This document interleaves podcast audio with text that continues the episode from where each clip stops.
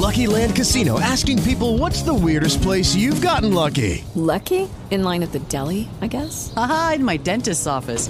More than once, actually. Do I have to say? Yes, you do. In the car before my kids' PTA meeting. Really? Yes. Excuse me, what's the weirdest place you've gotten lucky? I never win and tell. Well, there you have it. You can get lucky anywhere playing at LuckyLandSlots.com. Play for free right now. Are you feeling lucky? No purchase necessary. Void where prohibited by law. 18 plus. Terms and conditions apply. See website for details. Hey guys, it is Ryan. I'm not sure if you know this about me, but I'm a bit of a fun fanatic when I can. I like to work, but I like fun too. It's a thing. And now the truth is out there. I can tell you about my favorite place to have fun. Chumba Casino. They have hundreds of social casino style games to choose from with new games released each week. You can play for free anytime, anywhere and each day brings a new chance to collect daily bonuses. So join me in the fun. Sign up now at ChumbaCasino.com. No purchase necessary. VGW. Void were prohibited by law. See terms and conditions. 18 plus.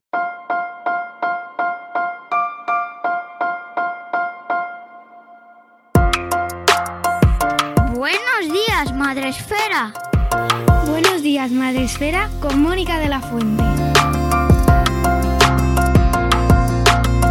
Una, tres, dos,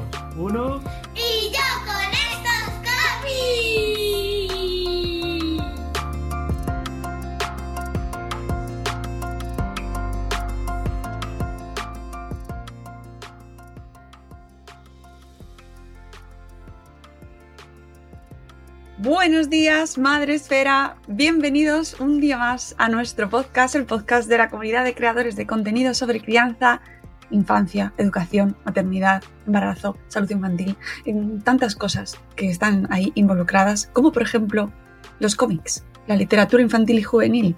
Los cómics son libros, ya sabéis, ese mensajito que hay que dejar siempre. ¿Y qué hacemos todos los meses aquí en Madresfera, en Buenos Días Madresfera, eh, relacionado con el mundo del cómic infantil y juvenil? Pues un podcast, claro, ¿cómo iba a ser? No vamos a hacer un chuletón, ¿verdad? Pues hacemos un podcast. ¿Y con quién lo hacemos? ¡Ah! Con el señor de España. No voy a decir que más sabe de cómics porque será presuntuoso, seguro, lo sé, lo sé, venga, ya. Pero es el que más sabe de nuestro podcast, sí. Oye, a cada cosa, a cada cual lo suyo. Sem Campón, buenos días, ¿cómo estás? ¿Qué tal? ¿Qué tal, gente? Muy bien. Qué alegría verte. Muy bien, muy bien. No tiene barba. Otro Y mes yo con más estas aquí. barbas se ha quedado No. sin barbas. Me, aca- me- me- me acabo de afeitar aquí para salir ¿No? bien.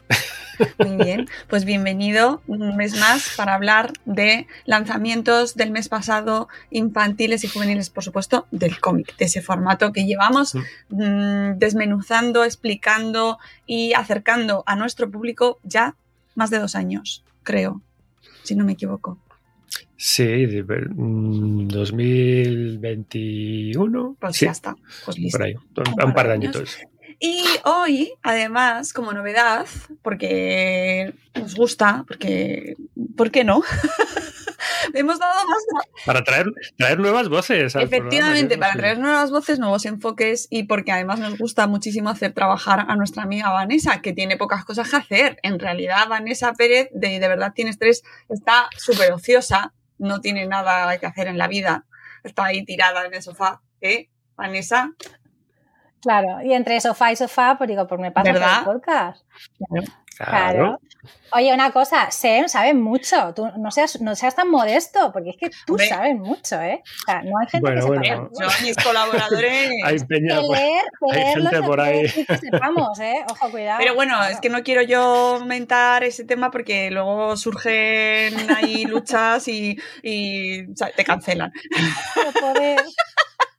Y no quiero mm, tocar susceptibilidades de quién sabe más. Aquí se viene a leer a disfrutar, no- además- no, a luchar. La lucha se lo dejamos a los Exactamente, pressing. que además, ¿qué más nos da? Quien sepa más o menos de cómic de, de infantil y juvenil, si a nosotros lo que nos importa es hablar de cómics buenos como los que traemos este mes con la ayuda de SEM y es, mm, como novedad y como mm, aportación extra pues de la ayuda de Vanessa porque Vanessa está aquí Sem, cuéntanos un poco por qué viene Vanessa este mes Sí, porque ha habido un lanzamiento eh, que lo, lo vimos, vimos la sinopsis, digo, esto, eh, y se me vino a la cabeza la persona más idónea que conozco para, para comentarlo. Digo, esto o sea, si, si, lo comento puede quedar bien o, o, mal o regular o lo que sea, digo, pero si cae en, en las manos de, de, de, Vanessa, eh, vamos a sacar otra chicha que, que yo no se la voy a dar y que es tú, Mónica, yo creo que igual tampoco. O sea,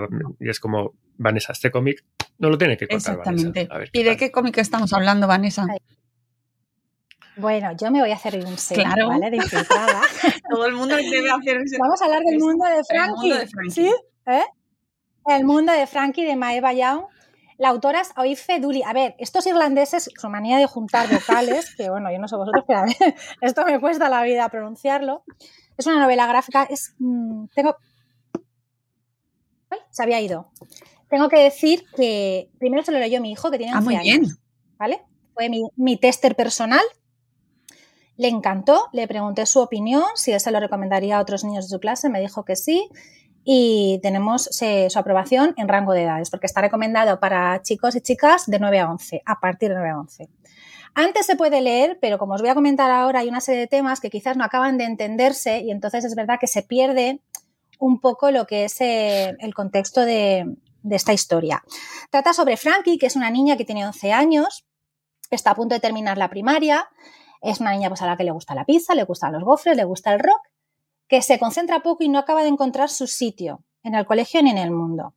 Y tampoco conoce a su padre y eso puede llegar a ser motivo de burlas en el cole. De hecho, pues hay un grupo de niñas, las populares, que pues no la dejan tranquila ni a ella ni a sus amiguitas, que son un poco eh, este grupo típico de, de marginadas, las raritas de, del aula, ¿no? Uh -huh. Cada una con una especificidad. Bueno, pues un día descubre una partida de nacimiento, ve los apellidos de su padre y emprende una aventura junto con sus amigas para a ver si conoce a su padre y le da respuestas, porque ella se piensa que puede llegar a ser un extraterrestre. Y eso explicaría muchas de las cosas de sus comportamientos que ella no acaba de entender. Hasta aquí podemos decir pues que, oye, que es, un, que es una trama que puede enganchar mucho a los niños a partir de estas edades, pero es que es una historia que va mucho más allá, porque es una historia que habla de diversidad, que habla de autismo, ¿vale?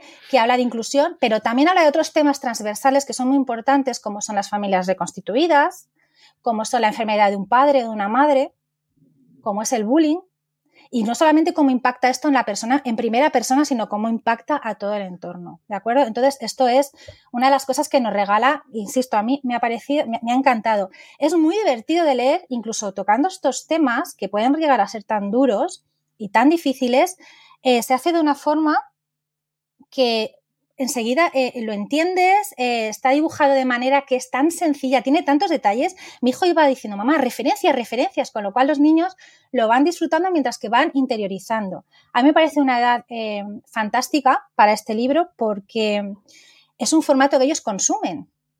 Y además es un formato que les, va a les transmite este mensaje de forma rápida. No es como si leyeran un libro con un montón de hojas que claro. intenta hablar de diversidad e inclusión, claro. sino que a través de las viñetas efectivamente están eh, aprendiendo que hay otras formas de ver la realidad, que hay una serie de dificultades en el colegio, que hay que hablarlas, que hay que confrontarlas. Eh, tiene un mensaje muy potente, es muy tierna, es muy divertida y también pues aborda temas como es el autoconocimiento en esas edades, que ya sabemos que cuando estás a punto, ese tránsito al instituto, pues oye, es, es un momento delicado. No es que lo haya escrito un adulto que ha decidido de repente pues, poner un enfoque de diversidad en una hora, es que la autora recibió un diagnóstico de autismo con 27 años. Y es una chica que es escritora, que es diseñadora gráfica, que es ilustradora, que es humorista, que es conferenciante, es polifacética. Ella se ha encargado de todo el libro, absolutamente todo el libro. Y a través de la creatividad ha sido como ha ido dando salida a todas esas dudas, esos miedos, a esa forma de ver el mundo que ella tenía. Y ella reconoce que tener el autismo pues la liberó porque le dio esas respuestas. Y decide escribir este libro para que los chavales de estas edades encuentren un referente que a ella le hubiera gustado tener cuando claro. ella leía y cuando ella era consumidora de cómics, ¿no? Por eso es, me parece tan interesante y tan importante que salgan obras de este tipo. Hace maxi, suya la máxima de ser normal es un rollo, que lo repite varias veces en, en, el, en el libro y habla de lo importante que es la diferencia, porque además todas las amigas de Frankie son niñas que tienen una peculiaridad, ¿no? algún tipo de discapacidad, eh, de, de, otra raza, pero juntas son mucho más fuertes y son capaces de, afrontarlo todo.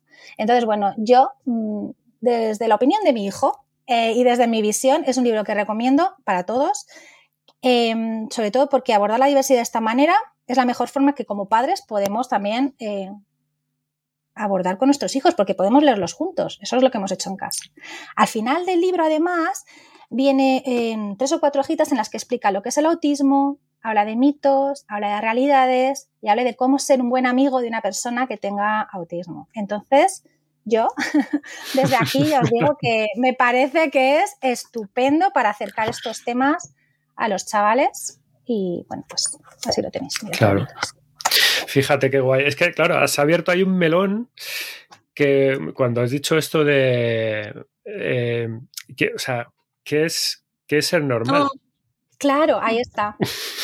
Y es una cosa que Eso es que tantas veces la hablamos, el, mira qué raro, mira qué rara. Eh, perdona, o sea, ¿qué es normal? ¿Dónde ponemos el umbral de lo normal? ¿Qué es lo que en la sociedad se define como normal, un comportamiento normal? O si todos tenemos nuestros rollos y nuestras taras y nuestras historias, o sea, claro. empezando por ahí, es ¿no? importante poner en valor, eh, a quien poner en valor la, la diferencia de cada una, sea como sea, que al final es la... O sea, no es tan- yo creo que no es tan importante el que ella tenga o no tenga un diagnóstico de autismo, sino que se pone en valor que todos somos diferentes y todos podemos lograr grandes cosas y todos pues tenemos nuestro lugar en el mundo, ¿no? En este caso, pues eh, en el cole, en, en su grupo de amigos. Recom- Así que es, es un melonar, sí. ¿Recomiendas este cómic a, mm, o por qué debería llegar a este cómic a cualquier persona, conozca o no conozca a alguien eh, con una neurodivergencia? Pues mira, primero porque la neurodivergencia no es el eje central, hablamos de diversidad en general. A mí me parece fundamental y siempre lo digo que la divergencia, eh, la, la diversidad es algo que hay que trabajar desde casa, porque nos rodea y porque cuando no se gestiona bien, no se aprende de ella, no se entiende que la diferencia está eh, en cada rincón. Es que todos conocemos a gente eh, con, con diferencias y nosotros somos distintos. Nosotros tres tenemos muchas cosas en común, pero muchas cosas diferentes entre nosotros, ¿no? Y pues eh, si no abrazamos y conocemos la diferencia, es muy difícil que sus hijos en momentos determinados diferencien lo que está bien, lo que está mal, determinadas conductas, que entiendan eh, cuando un compañero necesita ayuda, pues cómo hay que proporcionársela, cómo hay que abordar la llegada de un compañero que pueda tener unas necesidades específicas. Es un elemento que, mm, que previene y que protege frente al acoso, tanto como el que la recibe como el que pues e- es el que, el que tiene ese tipo de conductas. Eh, a mí me parece que es una oportunidad muy chula, porque insisto, es muy bonita, además muy divertido de leer, de sentarnos con nuestros hijos, hacer una leída por separado o conjunta, da igual, porque se lee muy rápido, es, eh, se consume rapidísimo, y hablar y debatirlo. Y ellos además suelen tener reflexiones muy interesantes, porque claro, no olvidemos que tenemos puntos de vista distintos como adultos y como niños. Y es fácil que ellos lo relacionen con situaciones que han conocido en el cole, con compañeros. Entonces, reflexionar juntos a ellos, hacerles ver que lo diferente está guay, que lo diferente mola, que lo diferente es importante, que podemos aprender de lo diferente. Yo creo que es un punto de partida pues para tener una sociedad mucho más inclusiva y más tolerante. Que además tú eres consumidora de en tu familia y en tu casa se lee mucho cómic, con lo cual Todas esas puertas de detrás llevan por eso que nos Por eso. interesa mucho tu enfoque y tu perfil y tu, y tu lectura, por, porque además de la temática concreta y del enfoque concreto, que desde tu perspectiva es súper importante, Sí. además como experiencia lectora, eh, ¿qué tal ha sido? O sea, ¿cómo lo has, eh, cómo lo integras? Es un cómic, eh, ya nos has dicho más o menos, pero más desde el punto de vista comiquero, ¿cómo lo clasificas? Eh, ¿Cómo te ha parecido? Yo no soy ninguna Bueno, experta, ¿eh? Yo leo lo que me traen. Yo eso ya lo sé porque aquí tenemos a Sem, pero bueno, más Sí. o menos para como experiencia sí. lectora y para los niños, sobre todo para porque estamos hablando de, de público joven, aunque muy recomendable también Mm. su lectura para los padres y madres, claro, y profes que nos estáis escuchando. A mí es que a mí es que me gusta mucho leer cómics porque mm, aparte de, de- de todo el factor lúdico que me entretienen, es una forma diferente de, de leer, ¿no? Siempre digo, o sea, que cuando hay a lo mejor una obra que tiene también formato cómic, no será la primera vez que nos juntamos en casa con el libro y con su versión en, Versión veo, novela de, de billetas, claro. Sí, efectivamente. Entonces, eh, la viñeta a mí me gusta porque es ágil, porque la puedo leer en cualquier momento, en cualquier contexto, porque transmite mediante cuatro ilustraciones mensajes súper poderosos que además son muy fáciles de hacer llegar a todo tipo de, público, a, toda, vamos, a mis hijos. Yo en este caso es que todos leemos cómics en casa, porque claro, mis hijos nos han visto, a su padre y a mí.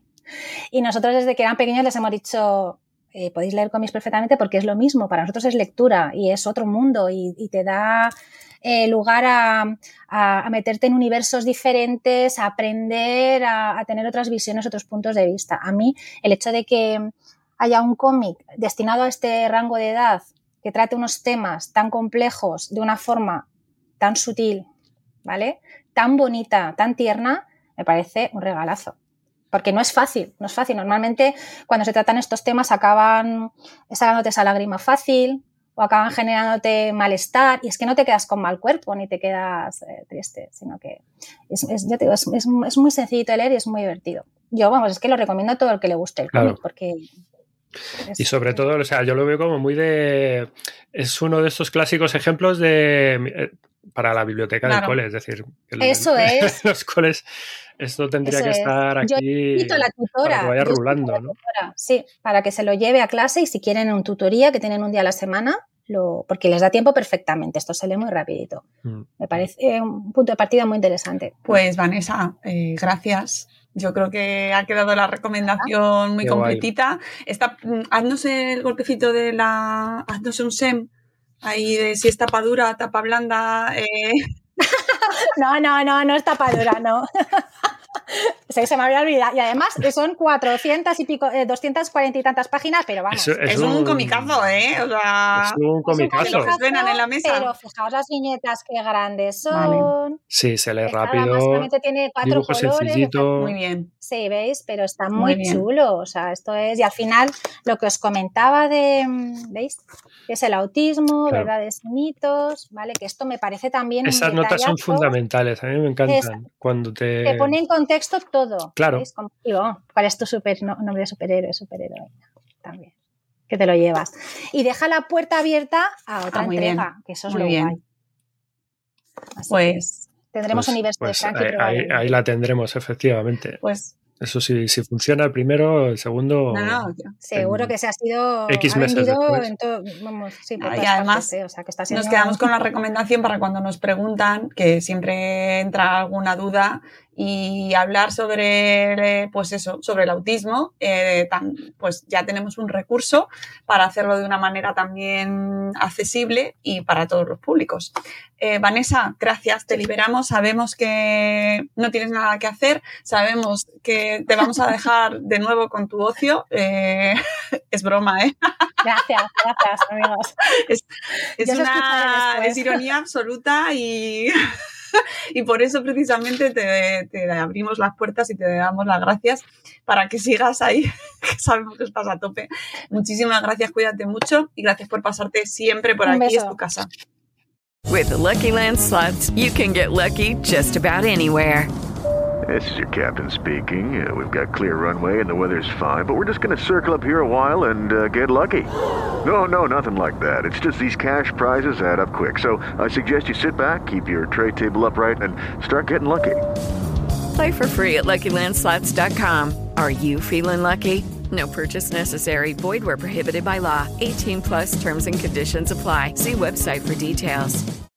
With Lucky Land slots, you can get lucky just about anywhere. Dearly beloved, we are gathered here today to. Has anyone seen the bride and groom? Sorry, sorry, we're here. We were getting lucky in the limo and we lost track of time. No, Lucky Land Casino, with cash prizes that add up quicker than a guest registry. In that case, I pronounce you lucky. Play for free at LuckyLandSlots.com. Daily bonuses are waiting. No purchase necessary. Void where prohibited by law. 18 plus. Terms and conditions apply. See website for details. Un besito, Vane. Y esto, no, no, pierdas ahora cuando tengas un rato, porque es que la, lo, con lo que vamos a seguir hoy viene totalmente al hilo con, con este arranque que no, hemos no, tenido. Ya yo ves. además este podcast ya soy chamónica, yo no lo escucho, yo lo veo. Claro, muy bien. Entonces, en cuanto esté subido. En el canal de YouTube de Madresfera, que el otro día nos preguntaban, claro. equipo, eh, eh, Madresfera TV, Madresfera TV lo encontráis. tenemos un montón de vídeos ahí subidos y ahí podéis encontrar. Y así vemos las Exacto. tapas y lo vemos. Y veis todo, a claro, Sem es que es ahí más- con su cómic ahí así. Eso es. Con mi cara lampiña, sí. Pero bueno, que esto es podcast y en realidad la esencia es sonora. Pero Claro. ya Sí. sabéis, ya sabéis. Y, y en audio en todas partes. Exactamente, en todas las Hay hacer plataformas. aquí todas, publi. todas, todas. Bueno, Vanessa, Nos vamos a gracias. Venga, Eh, te echo, ¿vale? Con amor. Venga. Adiós. Chao, Vanessa. Bueno, pues seguimos nosotros eh, por nuestra parte eh, con las recomendaciones, Sem, que nos traes además tú, además de esta recomendación de Vanessa. Sí, sí, sí, qué guay, que no sé, que arranque eh, novedoso y estupendo. Pues como os estaba diciendo, como, eh, em, hoy en el fondo el, el- el programa tiene como una especie de, de- de globalidad temática totalmente unitaria. Eh, os voy a traer tres recomendaciones específicas que em, engloban pues de lo que se nos quedó del final de, de marzo incluso y, de- y del mes de abril. ¿no? Hemos, el mundo de Frankie, que es una novedad del mes de abril. Os traigo otra novedad del mes de abril y un par de novedades del mes de marzo que se quedaron ahí un poco de finales del mes de marzo, que se quedaron ahí un poco en el, en el tintero, pero que tenía ganas de, de- de traer. Y, y como os digo, es- está todo como muy globalizado y muy centrado en este programa en concreto sobre, el- sobre este tema de la salud y el tema de, de- los cuidados. ¿Vale? Y ahora lo vais a ver. Con la primera de las lecturas que os voy a recomendar para, para este programa y es eh, novedad de abril. Se llama A toda pastilla, es la historia de un conejo y de un lobo juntos en una huida frenética, una huida a toda pastilla, como dice el, como dice el título. Es una obra pues recomendada para lectores, lectoras a partir de 10 añitos, puede estar bien. Y bueno, ¿qué nos trae esto? Eh, la autora es Josephine Mark, eh, al guion y al dibujo, autora completa. Y bueno, eh, voy a empezar a meter a los traductores también aquí como parte de, de- la creación del producto final, la traducción a cargo de Iciar Hernández en Rodilla. Y bueno, es una obra rústica, ¿vale? Con solapas mm, de 184 páginas, es decir, es gordito, es grandecito, y lo tenemos por 22 euros. A toda pastilla, ¿de qué va esta obra? ¿Qué es lo que nos está contando? Bueno, esta historia arranca en la consulta médica del bosque. ¿no? Allí, bueno, pues los animalitos van siendo atendidos por la doctora y por la enfermera y, bueno, pues de sus cosas, de las cosas de animales. Y uno de los pacientes que vemos que está en la consulta ese día es un conejo, un conejo así pequeñito y vemos que está atado a un gotero con suero y que trae una prescripción médica enorme. Mm, a su vez, a su lado, hay otro paciente que es un lobo que viene con una herida de bala, un balazo. Y luego en estas, rápidamente eh, em, comienza un tiroteo en el bosque. Em, vemos que los cazadores han, han vuelto a hacer eh, acto de presencia y em, en un momento dado lo que ocurre es que vemos que el conejo desvía un balazo que iba destinado al lobo con el hierro del gotero, es decir, le salva la vida a, a este lobo con su reacción. Y claro, ¿qué ocurre aquí? Pues como todo el mundo sabe, en el bosque, el código lupino, el código de los lobos, mmm, indica eh, que mmm, un lobo contrae una deuda inquebrantable con, con, quien alguna vez le haya salvado la vida. ¿Y en qué consiste esta deuda? Pues que a su vez el lobo le tiene que proteger y tiene que cuidar de, ese, de esa persona o de ese animal uh, mientras le haga falta para devolverle ese favor. Así que, ¿qué es lo que hace el lobo? Pues agarra al conejo y salen de allí pitando pues, para evitar a los, a los cazadores, ¿no? Y esta deuda de cuidados, ¿hasta cuándo vence o, qué tiempo tiene de cumplimiento? Pues resulta que uh, esto se tiene que prolongar durante el tiempo que eh, necesita este conejo de tratamiento, que no es ni más ni menos que cinco meses eh, largos. y son cinco meses en los cuales eh, se da pie a una huida constante y a una persecución implacable por parte del cazador y de su perro, que los van persiguiendo y los van acosando sin cesar, porque ya este, este cazador pues la ha tomado con ellos de manera totalmente personal.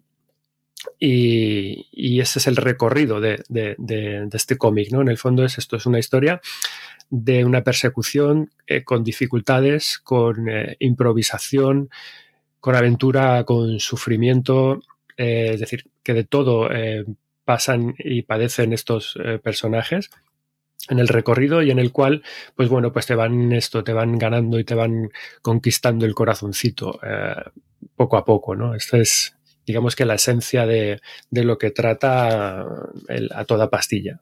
Y vemos, bueno, en la, portada los, estos dos personajes como van huyendo en, en una moto, ¿no? Eh, cosas a comentar. Mm, bueno, obra que se ha llevado el premio Max and Moritz al mejor cómic infantil en el Festival de Erlangen en Alemania. Y eh, bueno, pues los premios que se lleve yo creo que son bastante justos, ¿no? Porque Mónica, escuchantes, qué divertido, qué tierno, qué macarra qué rollo más guay y más bueno em, me ha transmitido a mí este cómic. O sea, qué sorpresa tan chula de, de, veo me he llevado con este a toda pastilla. Eh, en serio, o sea, esto es verdaderamente una road movie eh, en viñetas. Es una historia, pues esto, de una, de una huida, de una persecución dramática y rocambolesca eh, y que no para, que no, que no para un momento, ¿no? Lo interesante y por qué os traigo también este cómic es, es un cómic con, muchas capas de lectura.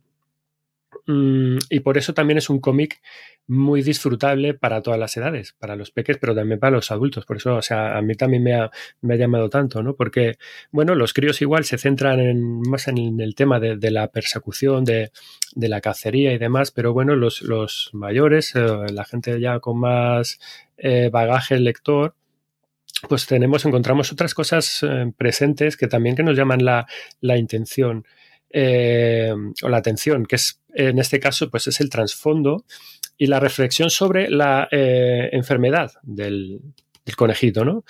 Porque realmente paralelamente al tema de la huida, realmente a lo que asistimos aquí es a cómo es la vida de un paciente con una enfermedad grave como la que tiene este conejo en este caso, ¿no?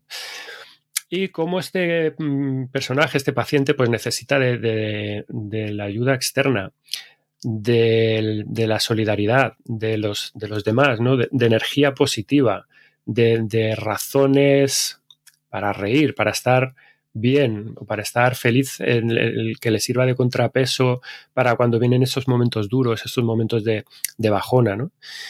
Y de hecho la autora se ha basado eh, en sí misma, se ha, inspirado para hacer este cómic en su propia experiencia con el cáncer. Y es un detallazo que realmente cuando te lo lees, pues eh, puede tener sentido, ¿no? O sea, en, ese en, esa parte entronca perfectamente pues, con, lo que, con lo que acabamos de leer, ¿no? Es otro, es otro cómic hermanado completamente con el mundo de Frankie que, que acabamos de, que Vanessa nos acaba de contar, ¿no? Y esto, eh, este cómic tiene cosas durillas, ojo, es decir, que, eh, que están aquí.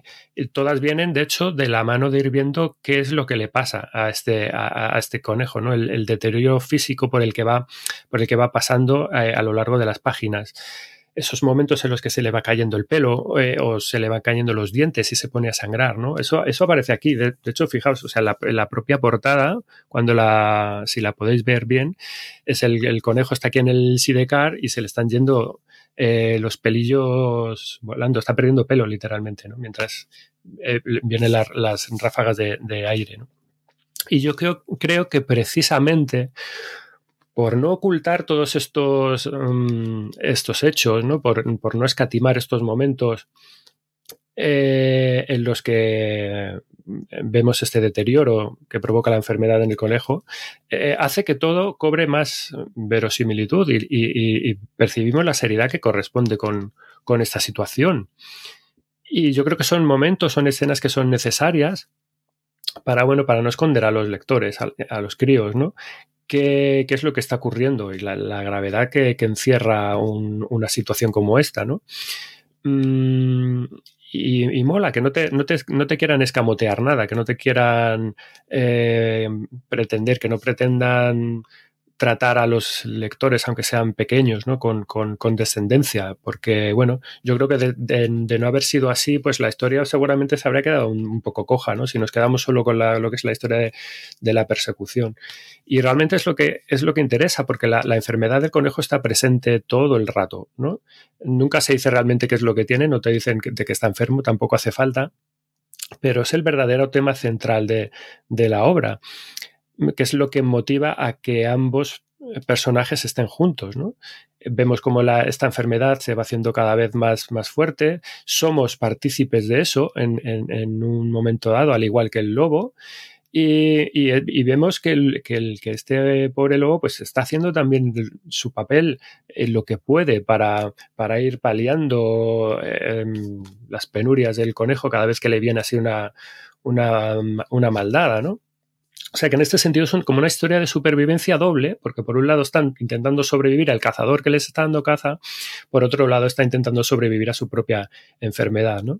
Y, y realmente lo logra porque el, el, lobo es un cuidador muy bueno, es un gran cuidador, se toma muy en serio este código que ha adquirido porque el otro le ha salvado la vida y bueno, pues ahora me corresponde a mí. Eh, y, y, y, es justo es este detalle, yo creo que es lo que realmente te llena más de toda esta lectura, ¿no? Cómo ambos personajes van alcanzando esta complicidad, esta, este rollo que tienen entre ellos dos, que es muy guay. Y, y, es que es muy tierno ver cómo se van apañando, cómo van sobreviviendo, cómo el lobo va cuidando de él, cómo van encontrando soluciones a, venga, pues paso a paso, ahora hasta aquí, ahora hasta aquí, ¿no? Y además es que es muy divertido porque en ese proceso, es, claro, en el proceso de ir sobreviviendo se van metiendo en jaleos cada vez más eh, rocambolescos, ¿no? Y cada dos por tres para poder salir adelante. Y es que es la otra gran virtud de este cómic, que tiene muchísimo humor. Que es que la otra cosa que me ha encantado a mí, que, que tampoco me la esperaba, ¿no? En, humor en, las situaciones, humor en, los diálogos. Eh, me he reído un montón con este cómic. Eh, hay secuencias muy divertidas, situaciones que están, además están pensadas para todas las edades, ¿no? Para que te eches unas risas, tanto si eres pequeño como si eres mediano, como si eres un adulto, ¿no? Y en ese sentido, pues ya te digo, me, ha encantado. Es una, es una historia de, de, de, amistad, de cuidados, muy bien tratada, con mucho humor, eh, con un dibujo muy guay, muy expresivo, con un color también que funciona perfectamente, todo fetén, o sea, eh, de chapó, yo creo, de toda esta historia. Y, en definitiva es esto. Yo me he encontrado con un cómic que ha sido una gratísima sorpresa. Y sinceramente creo que es de lo mejorcito que se ha editado en, en abril para infantil, eh, seguro, seguro. O sea, yo en este caso, bueno, pues enhorabuena a Steve Berry por, por habernos traído este a toda pastilla, por, por apostar por un cómic tan, tan chulo y tan, y tan guay, ¿no? Y, bueno, para terminar detalles de la edición, no trae gran cosas, no tiene extra reseñables. Es bueno, pues como decía antes, rústica con sus solapas, en el que te cuentan eh, bueno, opiniones por un lado, eh, pequeña bio de la autora por otro lado, 17 por 23 centímetros, un tamaño de librito, muy chulo. Y nada, eh, primera de mis recomendaciones de este programa, a toda pastilla, editorial Astiberri. Echarle un ojo porque mola mucho. Pintaza, ¿eh? Absoluta. Ese nos vamos. Me ha encantado. Sí. a mí me ha gustado mucho. Eh, vamos con otro, Venga. con el segundo, con el segundo de la mañana. Vamos con una niña, con una niña muy fantasiosa que se enfrasca en una aventura que consiste ni más ni menos que en salvar a su propio padre, a su papá. Y estamos hablando del tesoro perdido de Nora. Esto nos lo traen los amigos de Liana Editorial y bueno, pues es una lectura igual, para un arco de edad similar a los anteriores, a partir de los 10 años, 9-10 años sin problemas. ¿Quién nos trae esta, esta obra? Esto es obra de Marco Rocchi y Francesca Carità al guion. Eh, y el apartado gráfico corre a cargo de Francesca Carità al completo, ¿vale? Todo traduce Marta Tutone y es una obra editada en cartoné, 160 páginas, ¿vale? Por 19,50 euritos. ¿De qué va? ¿De qué va el tesoro perdido de Nora? Bueno, esta historia arranca con Nora, es esta chica, la protagonista, es una niña de 10 años, está jugando una gincana en el, uh, en el parque, en un parque infantil, una gincana que organiza su papá. La niña tiene, es una niña que tiene mucha fantasía, mucha imaginación, está metida de, de, de, lleno, vemos cómo está, se recrea totalmente la gincana, ¿no? Eh, evocando eh, paisajes y situaciones, está muy metida dentro del mundillo sugerido de, esta historia que le ha propuesto su padre para encontrar el tesoro, que es la conclusión final de esta, de esta historia, de este juego de pistas, ¿no? Al final, esta gincana es un juego de pistas. Ya una vez terminado el juego, eh, siguen en el parque, un poco cada uno a, lo suyo, mientras el, el, padre le ha dado unas pinturas, la niña está totalmente abstraída pintando, recreando las aventuras que acaba de vivir, y vemos que el padre sufre un percance. Mm, el padre de repente se ve acosado por una especie de, bueno, unos misteriosos seres que aparecen así como de la nada, unos seres que tienen un aspecto como de estar hechos de un ectoplasma negruzco, eh, que se lo llevan el padre desaparece y bueno, pues cuando la niña se quiere dar cuenta ya es tarde, ¿no? La niña levanta así la, la mirada y el, y el, padre no está. Hola, buenos días, mi pana. Buenos días, bienvenido a Sherwin Williams. ¡Ey! ¿Qué onda, compadre? ¿Qué onda? Ya tengo lista la pintura que ordenaste en el ProPlus app. Con más de 6.000 representantes en nuestras tiendas listos para atenderte en tu idioma y beneficios para contratistas que encontrarás en aliadopro.com. En Sherwin Williams somos el aliado del PRO. Estos seres han dejado un rastro que conduce a un columpio que está ahí justo al lado. Es de estos como si fuera como una especie de cúpula. Y eh, apreciamos que, que, en el fondo es como una especie de, de cueva, de, de, gruta, que además permite, la, la, niña se mete dentro y es como una especie de, nos recuerda un poco a, la puerta de Alicia en el País de las Maravillas, ¿no? que cruzando por, esa, por este túnel, por esta puerta, llega a dar a un mundo diferente, que es lo que realmente eh, eh, está ocurriendo. ¿no? Eh, la niña sabe que, es, que, que, su padre está allí dentro y, por supuesto, esto, quiere rescatarlo. ¿no?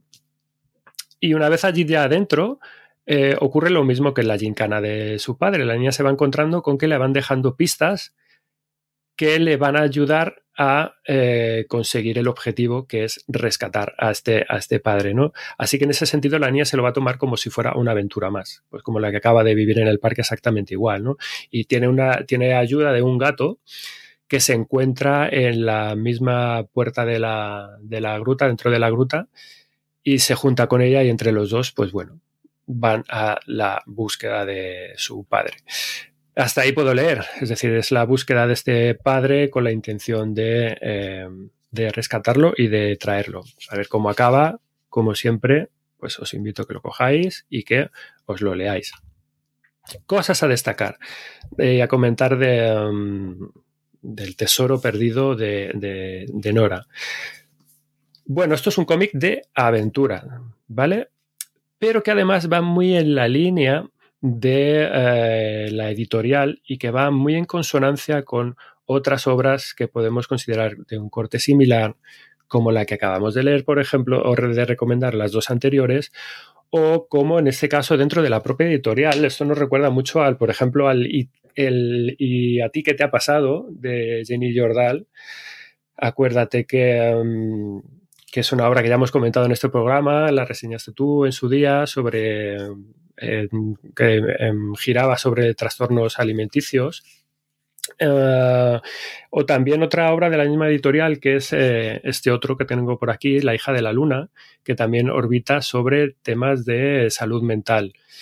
Y es que de nuevo, pues nos encontramos que um, El tesoro perdido de Nora es una obra que, nos habla sobre cuidados, que nos habla sobre, en este caso, cuidados relativos a lo que es la salud mental.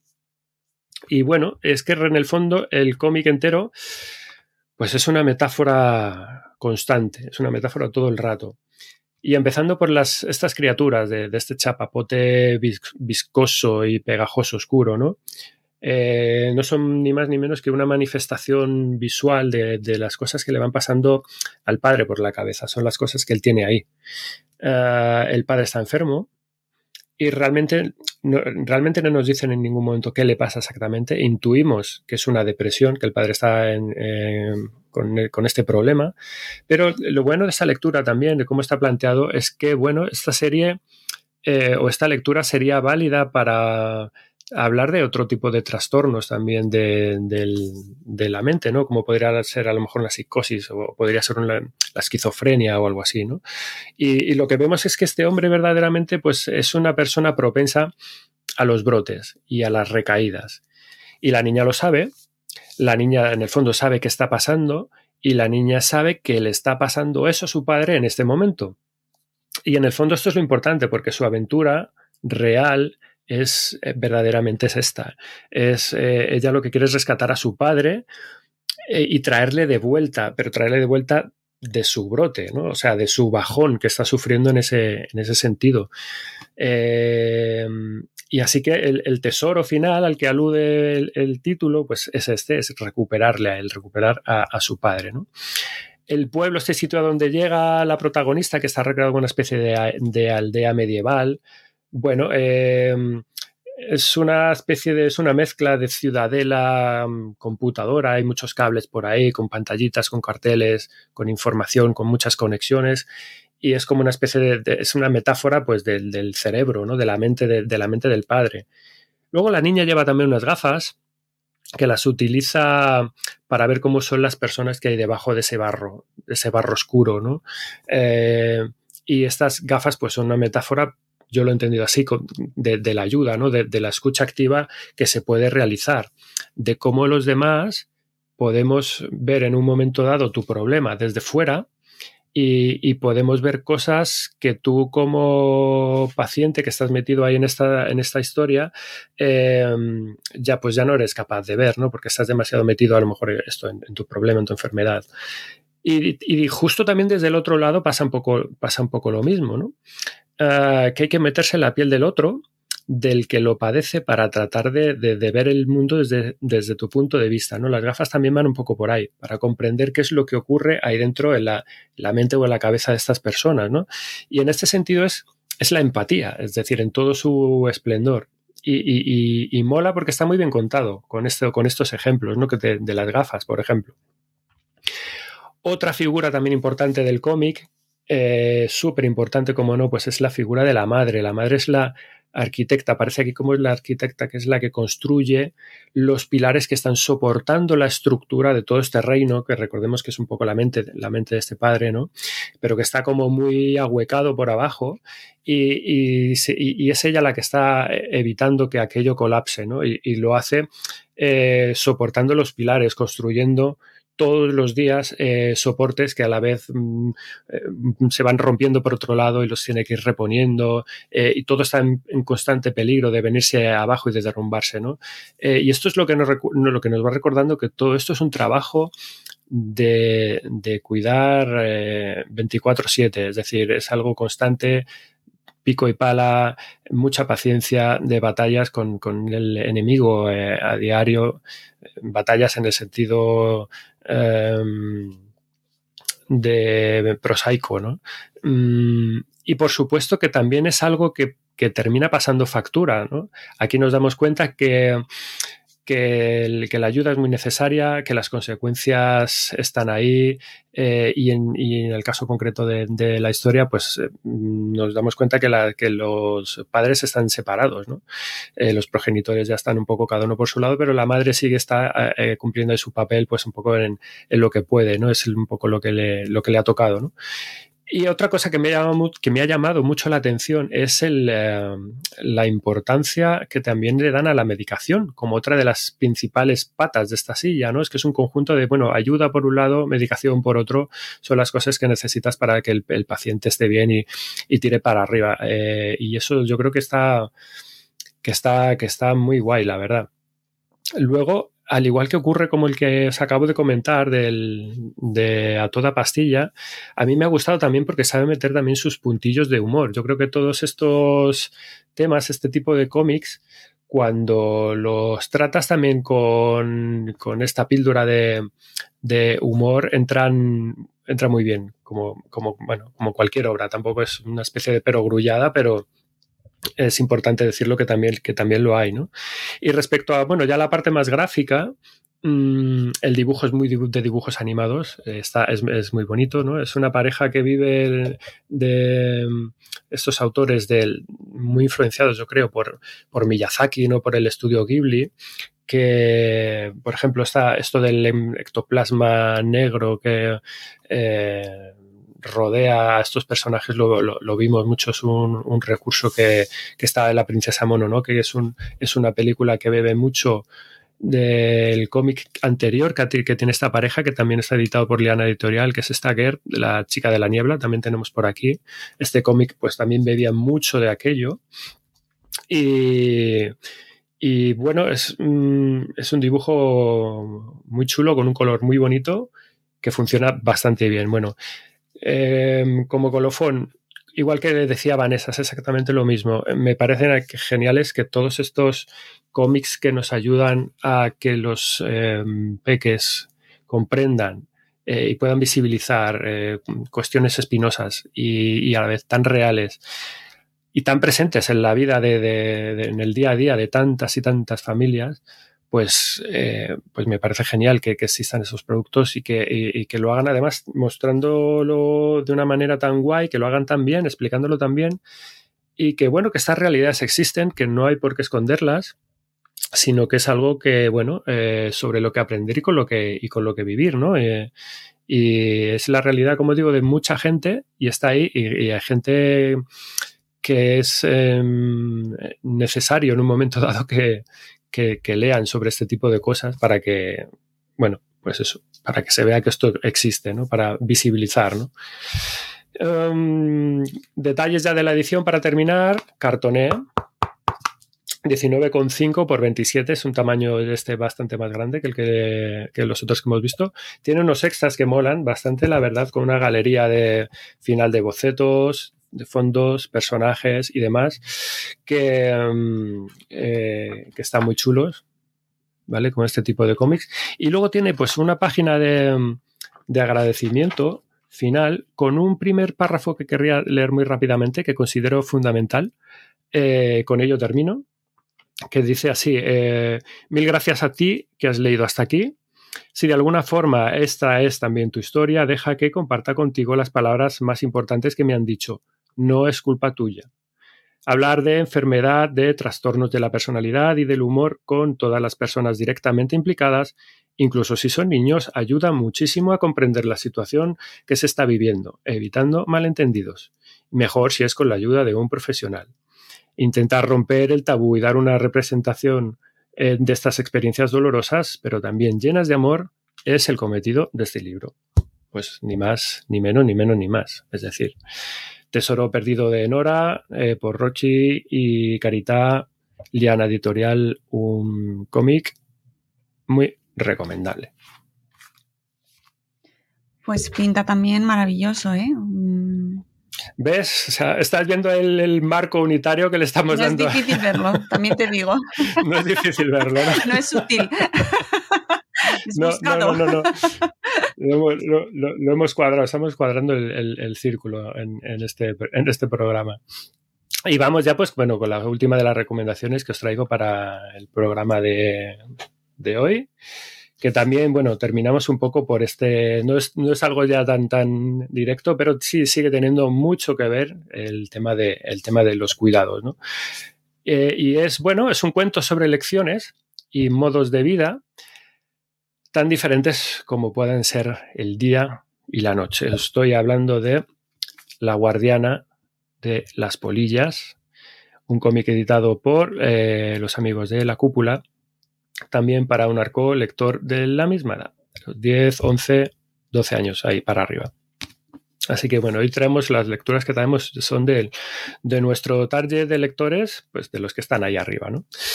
¿Quién nos eh, hace, quién nos construye, quién nos eh, crea y nos trae esta, esta, obra? ¿no? Pues esto es obra de Kai O'Neill. Kai O'Neill al guion y al dibujo. Es obra completa de eh, esta autora. Iris Bermúdez, la rotulación y Natalia Mosquera, la traducción. Rústica, editado con Rústica con solapas 276 páginas, ¿vale? Es otro cómic bien gordote, por 26,50 euros. Es un señor libro, ¿vale? Bueno, La Guardiana de las Polillas. ¿De qué va esto? Lo primero. Tenemos aquí mmm, una historia que nos habla de dos culturas o dos comunidades, por así decirlo, ¿no? que de, desde tiempos eh, ancestrales se han ido diferenciando por su elección en la forma de vivir. Tenemos a una sociedad que viven al amparo del sol y duermen por la noche. Es decir, bueno, como podemos ser como la nuestra, por ejemplo, ¿vale? Y eh, otra que eh, es justo de, lo hacen de, forma inversa, ¿no? Es una sociedad que vive al amparo de la noche y que nunca ve el sol. Mm, y esta comunidad, esta comunidad es la comunidad del desierto, la gente que vive en el desierto, la comunidad nocturna, y es la comunidad a la que pertenecen los personajes principales de esta, de, esta obra. ¿no? Aquí es donde se nos presenta a Anya, esta chiquilla protagonista de esta obra. Es una chica que se ofrece voluntaria y que la admiten como aprendiz para seguir la tradición de un oficio muy particular, que es el de cuidar volvemos a esto, a lo de antes, cuidar, ¿vale? Eh, que podríamos decir, definir también como pastorear, ¿no? Podríamos decirlo, a un grupo de mm, polillas mm, luminosas, que son unas polillas, son unos seres muy especiales, porque son las encargadas de polinizar una vez al año un árbol muy especial que hay en la aldea de esta gente y del cual mm, depende todo el entorno eh, de una u otra manera gracias al polen de sus flores. Es decir, es un árbol que ofrece bendiciones a, esta aldea y a, todo el entorno gracias al polen que mm, salen de las flores que polinizan estas eh, polillas. Así que al final es como, como algo súper importante dentro de, dentro de esta comunidad. Tanto las polillas como el árbol, bueno, fueron dones ofrecidos por eh, el espíritu de la luna a sus, antepasados, nos van contando, en agradecimiento haber adoptado esta forma de vida eh, nocturna, el haber decidido eh, sus ancestros vivir bajo el manto de la luna y de las estrellas en lugar de bajo el sol, que es lo que hace pues esto todo el mundo, ¿no? Vemos que es un curro muy difícil, complicado, de mucha responsabilidad, que es algo que se va pasando de maestro a aprendiz, eh, muy solitario. Y lo que vamos viendo a medida que va transcurriendo la obra es, bueno, por un lado es el, el sacrificio que está haciendo esta chica, también de manera de, voluntaria, ¿no? Por la, propia oscuridad de la que vive, por el frío, las condiciones en las que trabaja, ¿no? Eh, la responsabilidad que, en el fondo ha querido, se ha rogado para, para sí misma y, que supone hacia su comunidad que confía en ella, en el, en el trabajo, ¿no? Para que pueda sacar adelante el cuidado de, de, de estos animales. Y, y, todo esto frente a la necesidad que a ella le va surgiendo de, recorrer otros cauces y de experimentar pues un, un, anhelo que viene queriendo hacer desde siempre que no es ni más ni menos que pues que ver el sol básicamente lo lleva ahí guardado en su interior y es como que, que, habrá más allá de, de, la noche ¿no? y básicamente este es el, este es el argumento de, de, la obra para ver eh, más el desarrollo final y demás como siempre cogéis, lo leéis, os dais el gustazo y el placer de, de, conocer esta, esta, pedazo de obra. Cosas a comentar. Mm, bueno, creo, lo primero es que creo que es la primera vez que traemos, por fin, a eh, una de las grandes editoriales de este país que teníamos todavía inéditas por aquí, que todavía faltaban por pasar, que es eh, La Cúpula, ¿no? Es una editorial que lleva ya mil años en el mercado sacando cosas que no publican demasiado cómic infantil, pero que bueno, que sí que tienen algunas joyitas recientes, como el Pilú de los Bosques, que no lo hemos comentado por aquí, pero que es un TVO súper bonito. Eh, como el, la serie de Pepino, Héroe de Leyenda, que es una serie también muy cachonda, muy guay, que está muy bien. Y sobre todo que la cúpula son los encargados de editar a Kai O'Neill, anteriormente conocida como Katie O'Neill, que eh, fue o es la creadora de eh, la serie de la saga de los dragones de T. Es una super serie multipremiada con varios Eisner, varios eh, Harvey y que bueno, pues la lanzó un poco al, al, estrellato y con razón porque es una súper eh, cucada de serie, ¿vale? La serie de, que empezó con este primer volumen de La Sociedad de los Dragones de T, el que no la conozca, pues que salga corriendo a, a buscarla, ¿no? Y por eso, bueno, es, eh, es esto, Kay, Kay O'Neill es uno de esos nombres propios escritos con letra grande que otras veces traemos aquí al programa, que todo interesado en cómic infantil tiene, tiene que conocer, eh, pues como hemos hablado de, de, de, o de o de o de cualquiera de estos grandes, pues mira, Katie O'Neill, Kay O'Neill ahora mismo es, eh, es otro de estos nombres que tenéis que ir conociendo, ¿no? Y, y, por eso es una de las cosas por las que yo quería traer esta, esta obra al, programa, para que conozcáis a esta autora, para que conozcáis qué es lo que hace y, hablar de, bueno, pues de, las bondades de, su nueva obra, ¿no? De, que en el fondo aquí lo que se le nota también es, esta, es una evolución. Aquí quiere eh, ampliar, yo creo, el espectro del, del lector, del, porque yo he visto que aquí eh, tiene un enfoque un poco más o, o menos infantil, quizás, eh, por así decirlo.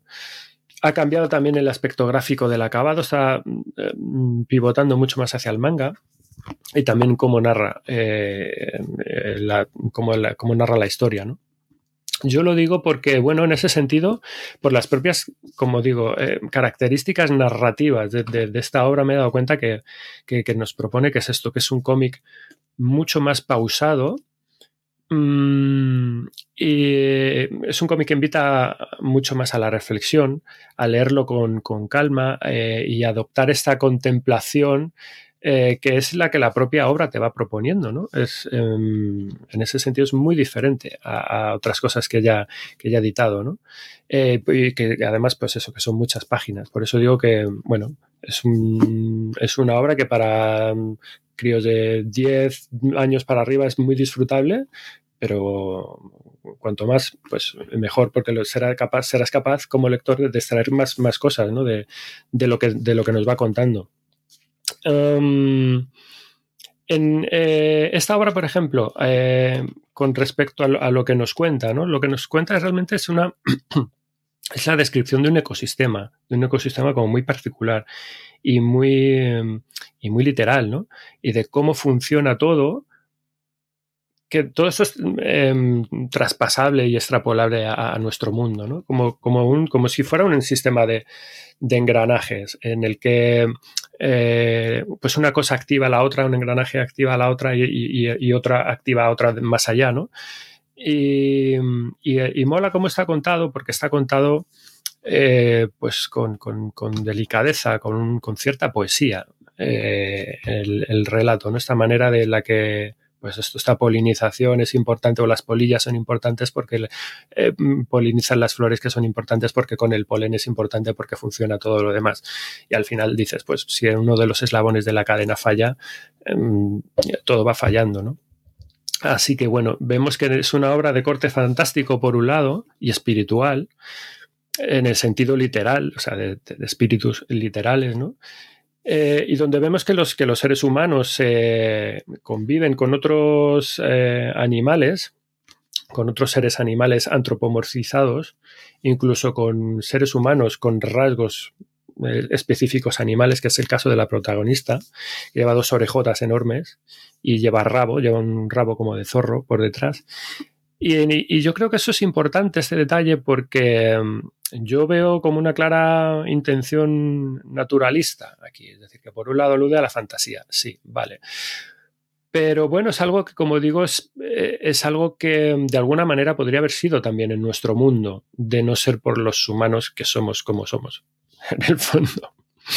Eh, yo creo pensar que está apelando a, un mundo más animal o a este lado más animal nuestro, si es que nos queda todavía algo de eso que es más natural, eh, con una manera más eh, natural de relacionarnos con el, con el mundo, ¿no? Eh, más sana, menos intrusiva con la, con la naturaleza, donde nos hubiéramos quizás, donde hubiéramos adoptado o mantenido una una relación más directa con las eh, leyes lógicas de la naturaleza, quiero pensar, ¿no? Eh, al fin y al cabo, que es un poco lo que, lo que pasa eh, aquí con esta gente, ¿no? Bueno, los humanos de per se somos curiosos y somos destructivos, pues esto es lo bueno y es lo malo.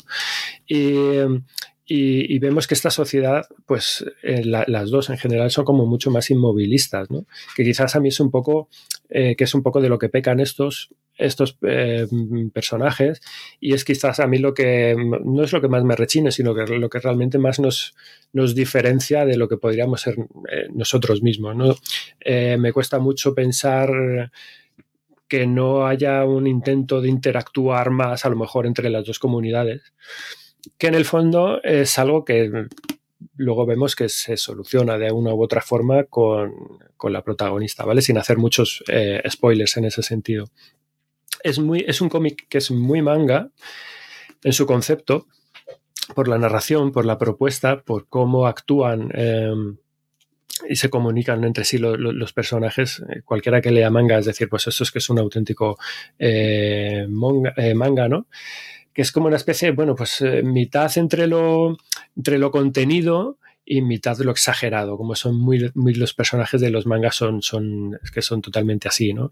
Hay muchas, muchísimas páginas sin texto en la que se explota eh, este recurso, este lado introspectivo de, de, la persona, del, del, personaje principal de esta niña, eh, y por lo tanto también hace que um, la historia casi se vaya contando por sí sola, ¿no?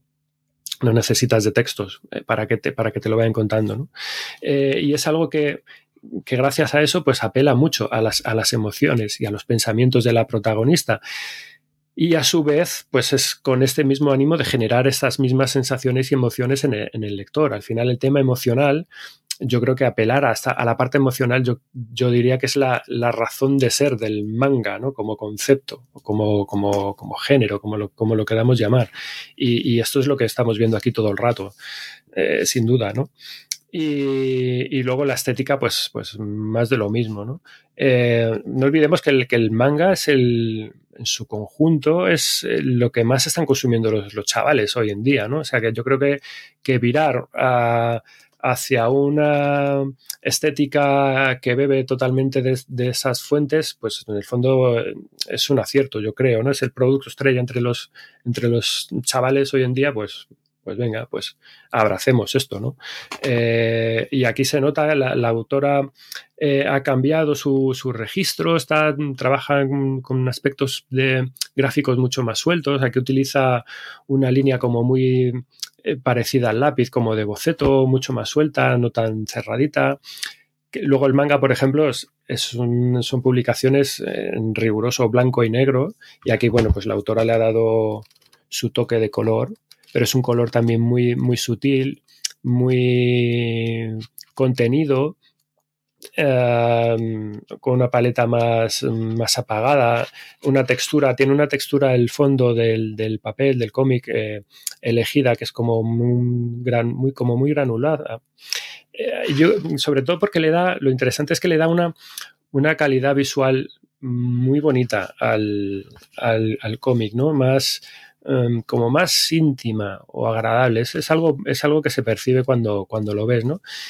Y yo creo que estos son todas esas pequeñas elecciones no son aspectos menores, porque en el fondo cada una de esas elecciones, pues bueno, yo creo que para mí refuerzan eh, todo esto, ¿no? Esta idea de volver un poco a, lo primigenio, a, lo que, a las cosas de antes, a lo, a lo orgánico, a, bueno, a, lo sencillo, ¿no? Eh, esto lo comparamos con otros cómics suyos anteriores, por ejemplo, con este, el de la Sociedad de los Dragones de T, no tiene nada que ver, aparte que son colores planos, las, los, um, las viñetas son totalmente con un borde totalmente recortado, mecánico, es mucho más dentro de que es muy cookie porque tiene el- el- el color es estupendo. Pero esto es, bueno, esto es otra cosa, es otra, otra sensación también eh, visual, ¿no? Y, y hace que el conjunto, pues, mm, te- se te queda ahí como con mucho calorcito en, en el, en el interior. Es una, es una obra que seguramente eh, también gane con las, con las relecturas y vayas pillando otras cosas y otros, y otros matices. Si te gusta el manga, eh, te va a encantar eh, La Guardiana de las Polillas, sin duda. ¿no? Yo es un cómic que a mí me ha gustado mucho, recomiendo mucho su lectura. Y, bueno, pues esto lo quería traer porque como colofón a- al programa de hoy me parece una de las novedades totalmente a destacar de, este mes. Eh, de este mes porque, no, bueno, esto es de finales de marzo, ¿vale? Pero de lo que se nos había quedado un poco ahí pendiente. Y nada, simplemente pues para terminar con los detalles de la edición, edición en rústica, como decía, solapas, 14,6 por 21 centímetros. Hay un eh, pequeño, bueno, tiene extras, extras de mm, también bocetitos que están muy guays. Y luego hay una pequeña página de mm, inspiración, lo llama, ¿no? Que es, eh, básicamente te cuenta sobre de lo que se inspiró Kai O'Neill para eh, crear esta, esta obra. Así que, bueno, eh, esto era La Guardiana de las Bolillas. No, me ha gustado mucho. Y, y aquí lo tenéis. Kai O'Neill, la cúpula. Echarle un vistazo porque es canela. Canela fina y canela en rama. Y bueno, amigos, amigas, eh, hay, tenéis más cosas, como siempre digo, como siempre decimos, en el tintero de las cosas que se nos han quedado, que no las vamos a meter porque si no al final el programa se nos hace eterno. Y, y las podréis ir viendo en el post del, del blog. Ya está. Tenía que haber dejado cerrado solo- prácticamente. Estaba diciendo pues esto, que estas son las, las cosillas que hemos traído, estas cuatro obras, que hay más, que las podrán ver eh, en el tintero, en el blog del programa. Y, y esto más, más y mejor. Pues cada vez Amigos, más. eh, me ha encantado el programa de hoy, las recomendaciones me han parecido especialmente eh, bonitas. Y... Sí, sí. Como ves, este, este último, pues, no, o sea, no hay, eh, no alude a, a trastornos, enfermedades directamente, pero es 100%, 100% cuidado, Claro. ¿no? Pero es- por eso es, el, el hilo conductor seguía siendo el- un, un poco el mismo. Es una cuidadora nata que tiene ahí a sus polillicas, que la saca eh, eh, como puede, adelante y ahí currando, pues esto, a pico y pala, como una campeona. Muy, Pues con estas recomendaciones nos quedamos. muy bonito. Eh, y, y nada, amigos, eh, el mes que viene, más. En nada y menos, sí. A ver si. Y, y además es que en mayo viene. Sí, ¿no?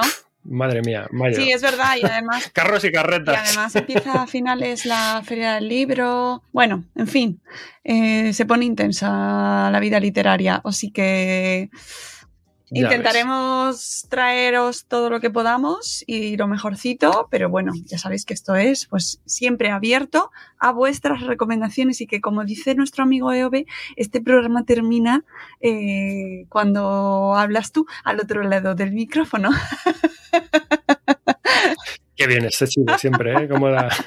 Así que de aquí también, eh, este programa no termina Sí, aquí. contadnos que leéis. Exactamente, contadnos que leéis. A nuestro amigo Sem le mandáis cosas por privado que lo sabemos y habláis de, de recomendaciones. Luego a mí me llegan también dudas, consultas sobre libros infantiles y juveniles para temas, eh, edades, perfiles, situaciones. ¿no? La literatura pues, es un, un goce en sí misma y por sí misma y sin ninguna, sin ningún pretexto o excusa o, justificación, pero además nos ayuda a abrir puertas a temas que no sabemos muy bien cómo afrontar. Eso no quiere decir que tengamos que utilizar la literatura infantil y juvenil o la literatura en sí como un fin solo para eh, saber cómo quitar el pañal o saber cómo quitar las rabietas. No, o sea, no solo, no solo, ayuda, es una herramienta, puede, puede ayudarnos y, permitirnos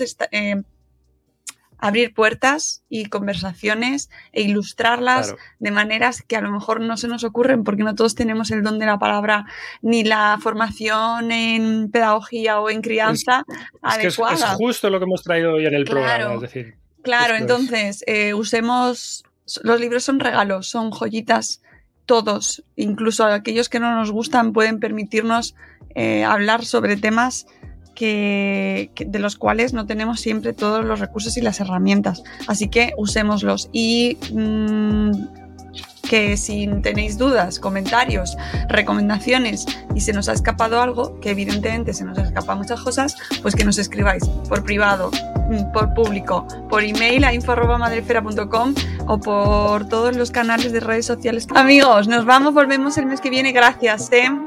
Gracias, gracias siempre y volvemos en un nuevo y yo con estos cómics en el mes de junio. Adiós amigos, adiós.